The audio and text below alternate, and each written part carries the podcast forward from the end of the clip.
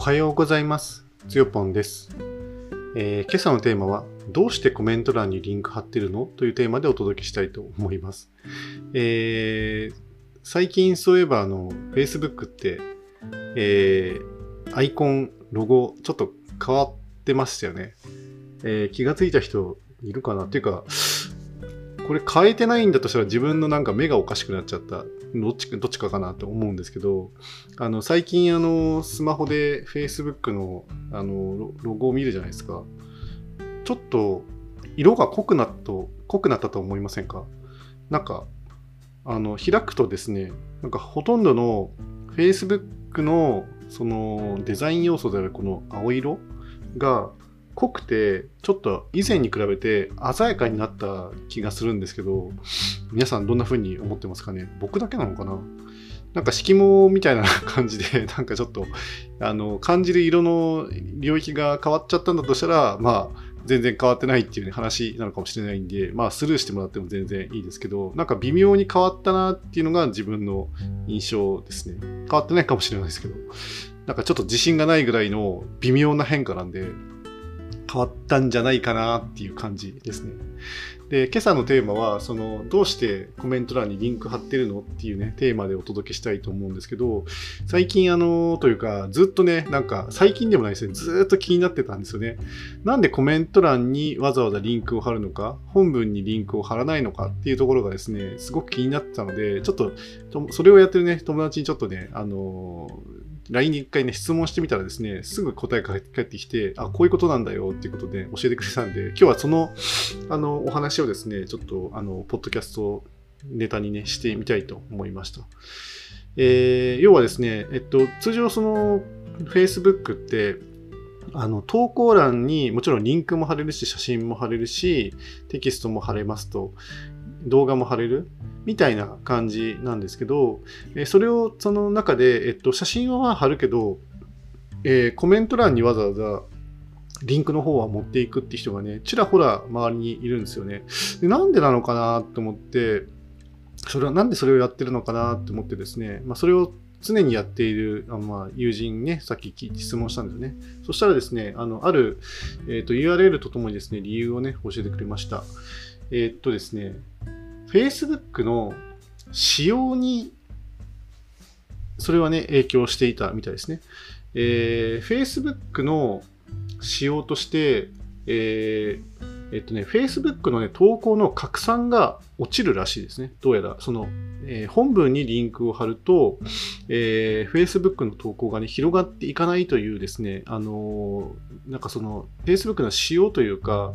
あの、拡散のま仕様みたいなのがあって、それに引っかかるみたいですね、リンクが入ってると。で、リンクが入っていないというか、あの、それはその、普通に広がっていくみたいなんですよね。なるほどって思ったんですよね。なんかあの、2000そのね、ブログによるとですね、2018年の1月に Facebook が方針転換を発表したと。なんか宣伝広告よりも家族や友達に向けた投稿を重視すると。それから宣伝したい人は Facebook ページで課金して広告を出してくれと。そういう方針に変わったということがあるんですね。だから、えっ、と、親しい人に向けた普通の投稿は拡散しやすい。一方でお知らせとか、特に外部リンク、ブログ記事の URL とかを貼ったような投稿っていうのは拡散しづらいと、されづらいという仕様にどうも変わったらしくて、そうすると、えっ、と、じゃあ本文にリンクを貼ると拡散されにくいので、拡散されたいっていう向きの方は、えーコメント欄にですね、URL 貼るという苦肉の策で、えーそれをちょっと回避するようなね、行動をとってるということなんですよね。だから自分のその友人も、あの、当然その Facebook をその告知の拡散に使っていたりとかして、でさらに詳しい情報はこちらへっていう形で、えっ、と、リンクをね、貼ったりとかしているので、まあ、自分の作ったね、ブログとか、それから、えっと、ウェブページの拡散をしたいわけじゃないですか。だから、それを対応するために、えっと、コメント欄に URL 貼るようになったそうですね。なるほどって思って、なるほどなと、すごくね、あの、腑に落ちるというか、ただなんか、あのー一方でデメリットはね、あるみたいですよね。例えば、Facebook のコメント欄ってあのたくさんコメントがつくとどんどんその前のコメントとかが畳まれていく仕様になるんですよね。で、そうすると、畳まれたものを一度広げなきゃいけないっていう、あの、アクションを取ら取らなきゃいけないので、その本文に、えー、っと、リンクが貼ってあることに比べて、コメント欄っていうのはどんどん自動的に畳まれていくがゆえに、自分でその、畳まれていたものを広げて、で、さらにそのリンクをタップするっていうですね、少なくともなんか、2アクションから3アクション必要になるんですよね、そのリンクを叩くっていう行為に対して。これがやっぱり、あの、まあ、ある意味デメリットですよね。その本文をね、読んですごい気になって、あ、じゃあコメント欄にあるって書いてあるからコメント欄に飛んでってやる方は多分いいと思うんですけど、ただ何の気なしにそのページをクリックする、タップするっていう人にとっては多分そこまで面倒だからタップしないっていうことにもな,、まあ、なってしまうのかなというところがあって、本当にそのタップする、クリックするっていう行動につながるか否かって非常にあのセンシティブな、えー、重要なポイントなのかなと思うんですよね。そのただやっぱりその第一はまあ拡散をしたいと、まず情報を拡散していくということに努めたいと。いうところの向きからすると、あのまあ、簡易的な概要的なヘッドライン的なものは Facebook の投稿の本文で入れて、で、詳しい内容がこちらへってやった方がいいよと、拡散しないよりましたと。いう考えのもとで、多分そういう選択をね、されてる方が増えてきた。っていう感じらしいですね、どうやらね。だから自分はその、なんていうのかな、まだなんかそのビジネス自分のねビジネスを拡散させてなんかこうしたいああしたいってアピールをしていきながらあのビジネスを立ち上げてる感じではないので、まあ、そういうあの思いが薄いことから、まあ、本文にリンクを貼ったり写真を載せたりすることが多いですよね。うんなるほどなるほどと。あのまあ、これってその やっぱりそのエンゲージメントってって言われるやつですよね。とにかくそのいかにそのタップをさせるか、リンクに飛ばさせるかっていうのは非常に重要な問題で、あのやっぱりそのこれもね、だからマーケティングスキルの一つになりますよね。まずヘッドライン、あの冒頭の1行で、おなんだこれって思わせること。で、続いてその文章を読ませていくこと。非常に重要な話で、で最後にそのリンクをね、タップしてもらうっていうことが、やっぱりウェブマーケティングって言われるのかな、こういうのは。非常に重要な話ですよね。Facebook っていうプラットフォームを使ってる以上、その Facebook のね、仕様に縛られて、その投稿をね、あの綴らなきゃいけないので、確かに、あの、それをね、仕事にされてるような人に関して言うと、とってはですね、あの、その Facebook の仕様っていうのは非常に重要で、それを理解しながら、あの、いかにその拡散される投稿をね、書いていくかっていうのがポイントになるということになるのかなと思って、まあ、Facebook もなんかすげえものを作ったよなっていうふうに思いますね。で、なんか、このブログがですね、最後まとめて やられてる、あまとめて、ね、書かれてるところが、あのね、大大切な検証することって書かれてました。あのコメント欄にリンクを貼れ貼ればいいっていうことじゃなくてあの、どっちの投稿がやっぱ広がりやすいのか、拡散していったのかっていうのをちゃんと検証した方がいいよっていうことはね、言ってますね。確かにその通りだなと思いますね。あの、本当にね、ウェブの、えっ、ー、と、その宣伝に関しては、基本的に AB テストは欠かせない。だから A と B ね、どっちが、えー、より良かったか。その目的に対してどっちがあの優れているかっていうことを常にやっぱりあの比較検証するっていうことが大切だということをね、この方も言ってますね。なるほど、なるほどというふうに思いました。まあ、あとはちなみにですね、ちょっと Facebook 自分は嫌いなところがあって、よくあの友人がですね、その Facebook メッセンジャーを使って、あのいろんな、ね、URL を教えてくれたりとかしますよね。でそのリンクを叩くとですね、必ずと言っていいほど、あの FC FBCID っていうのが付与されますね。でそれがまたあの結構長ったらしい、えっと、引数と、要は FCB FC FBC か。FBCID って、まあ、その URL でいうところのまあ引数のパラメータ名になるんですよね。で、その FBCID イコールなんちゃらかんちゃらっていう文字列がめちゃくちゃ長くこう付与されるんですよ。すごく長いですね、あれ。200文字多分超えてるのかなっていう感じですけど、まあ、何らかその暗号化されたみたいなあのコードがつきますよね。ちょっとあれがね、何のために存在してるのかいまいちね、理解してないところがね、あるんですけれども、やっぱりその FBCI にがね、ついてもつかなくても、実はその URL って表示できてしまうんですよ。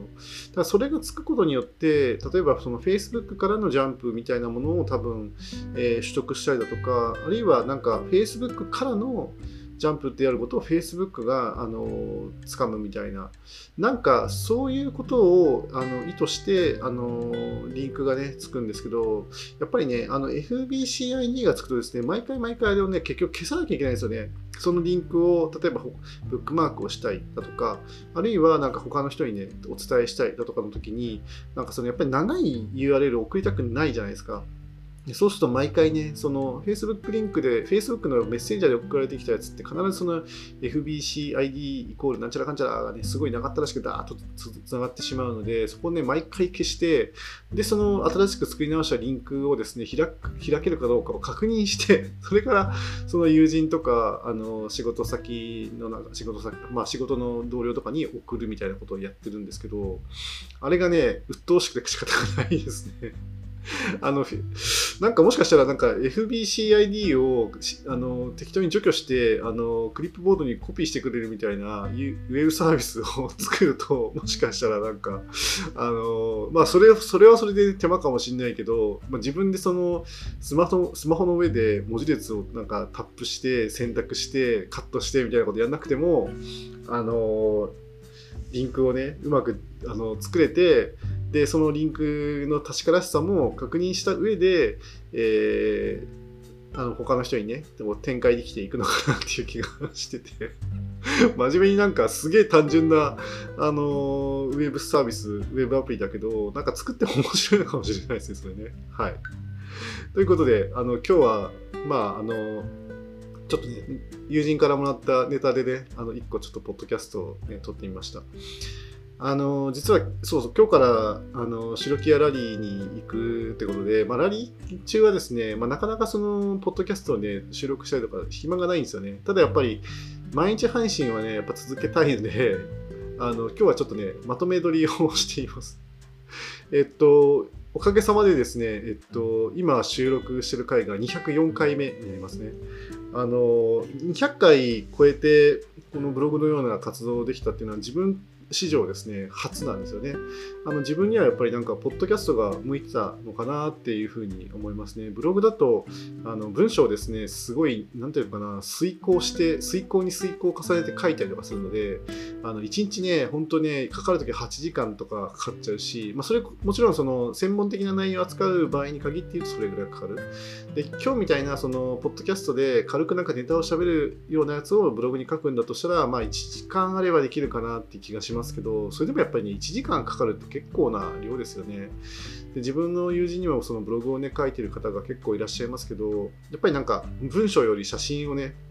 いっぱい貼れば写真には情報量が多いからそれでいいんだみたいなことにおっしゃってる方もいますけどまあ自分は一方でねやっぱり検索のことを考えたりだとかあるいはその情報のその正確性とかその流用のしやすさみたいなことを考えると写真だけではやっぱり情報情報量としては不十分なのかなというふうに考えますよね、まあ、そういう人がどういう思いどういう考えに至ったのかっていうのを写真からそれをね判断することは非常に難しかったりするのでやっぱりその価値あるブログだとするとやっぱり文章もある程度ないとそれを表現することは難しいんじゃないかと思ってて。で考えていくとですね、えー、っと非常にそのブログって大変なんですよね。写真を引っ張ってきたり加工したり、まあ、要はあのスピード重視だからテキストは軽いけど画像とか動画は重いのでそれを加工したり YouTube に載せたりなんだりつってリンク貼ったりとかすごいやっぱブログを書くのって非常に熱意と手間暇がないとできないんですよ。まあ、それに比べたら、そのポッドキャストっていうのは、こうやってその、そうですね、まあ、例えば今10分喋ったかな ?10 分喋ったら、その10分の内容を、あの、なんだっけ、ノイズ除去して、えー、いらないところがあったらちょっとカットオフして、で、それを、あの、なんですか、音声メディアに変換し、で、あの、Spotify のね、Spotify for Podcasters にを使って、それを載せていけばいいので、まあ、すべての作業をやっても20分かからないですね。15分ぐらいできっと終わってしまいますね。